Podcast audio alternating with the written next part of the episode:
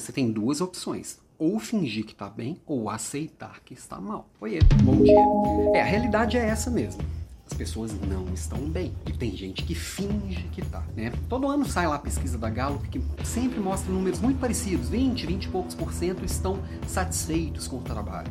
E os outros 80 ou tá muito desengajado ou tá ativamente desengajado, que ainda puxando para baixo quem não tá bem. E o trabalho por si só já traz uma carga meio puxada de cumprir expectativas, de lidar com incerteza, de pensar como vai ser avaliado, seu, como que eu vou continuar pagando minhas contas, tudo isso vai influenciar no dia a dia do trabalho e não é leve, nunca foi. E aí, o que a gente vê no dia a dia, muitas vezes, é as pessoas fingindo que tá tudo bem, fingindo que todo mundo se ama, eu tenho que mostrar que eu também amo todo mundo. E essa fingição gera uma carga ainda maior. Então o que eu tenho que fazer? Assumir que tá todo mundo mal e vamos se matar mesmo? Também não. Que a verdade é, olha para os lados, quem é que está bem de verdade? Quantas das pessoas que parecem fortes, mas que chegam em casa, bem estão tomando medicações é, pesadas para poder conseguir dar conta? Pode ter certeza, a maioria ou está na situação ou deveria estar, né? sempre brinco que tem dois tipos de pessoa. As que vão, frequentam o terapeuta, frequentam o psicólogo, o psiquiatra, e as que deveriam estar frequentando porque estão infernizando as que frequentam.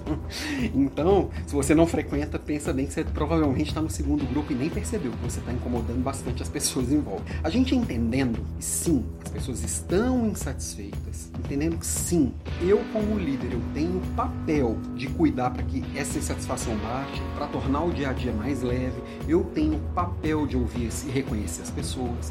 Porque quanto mais eu sou reconhecido enquanto indivíduo, quanto mais as minhas diferenças são bem vistas no meu ambiente, menos eu carrego o fardo de ter que me enquadrar em um lugar que eu não me encaixo. E todos nós vamos, vamos olhar para um grupo e vai ficar saliente ali ou o que eu me conecto ou o que eu não me conecto com aquele. Na vida real é assim. Na hora que eu começo a ser deixado de lado, que eu começo a perceber que eu não estou fazendo parte, que o pertencimento vai ficando em segunda instância, o que não me conecta vai ficar grande fica grande pro meu lado, eu percebendo que aquilo ali não tá legal e que provavelmente as pessoas não gostam de mim porque eu sou daquele jeito, eu fico tentando forçar o que eu não sou, e isso é muito pesado, isso impacta muito a saúde mental. Ou as próprias pessoas olham e falam, hum, o Alan não serve aqui não, o Alan é daquele jeito, né? Ah, o Alan você sabe como é que é, né? É, é assim que os grupos funcionam. Ou você tá ali fazendo parte, ou você tá fora muitas vezes você se exclui, muitas vezes essa sua pequena exclusão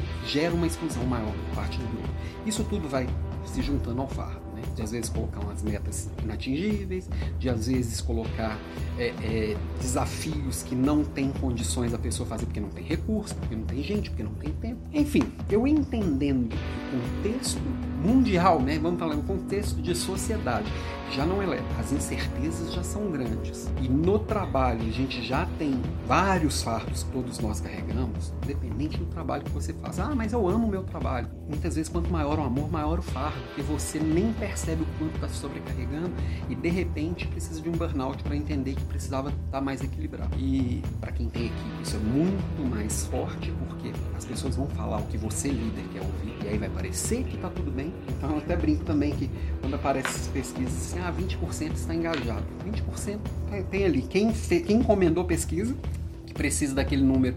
Tá bem? Muitas vezes as empresas ainda colocam esse indicador como parte lá da, da, da avaliação. É óbvio que eu vou responder enviesado se eu, se eu recebo por aquilo ali, se eu sou reconhecido por ter um, um, um número muito bom. É óbvio que eu vou influenciar aquilo ali. É fato. Outra coisa também, ali estão algumas pessoas que têm, ah, desses 20%, ainda tem aqueles que não, não confiam que essas pesquisas são realmente é, confidenciais. Falam, vou falar que estou insatisfeito, eles vão ficar sabendo, vamos mandar embora. Eu não posso falar que estou insatisfeito. A maioria dos lugares não tem espaço para falar que está insatisfeito. Não tem espaço para falar o que, que incomoda. Isso é muito. E o líder que dá espaço, que conversa nas individuais, que acolhe, que entende e que age com, com verdadeira confiança trabalhando aquilo ali, de forma a melhorar a vida do colaborador e não usando aquilo contra ele, esse líder ele tem muito mais espaço de melhorar a sua equipe, de melhorar o engajamento, melhorar até o próprio fardo. Vamos combinar que também carregar uma mentira com alguém que da, da equipe é muito pesado também. Eu fingir que tá tudo bem, de repente chego ali pra mandar o cara embora. É legal, não?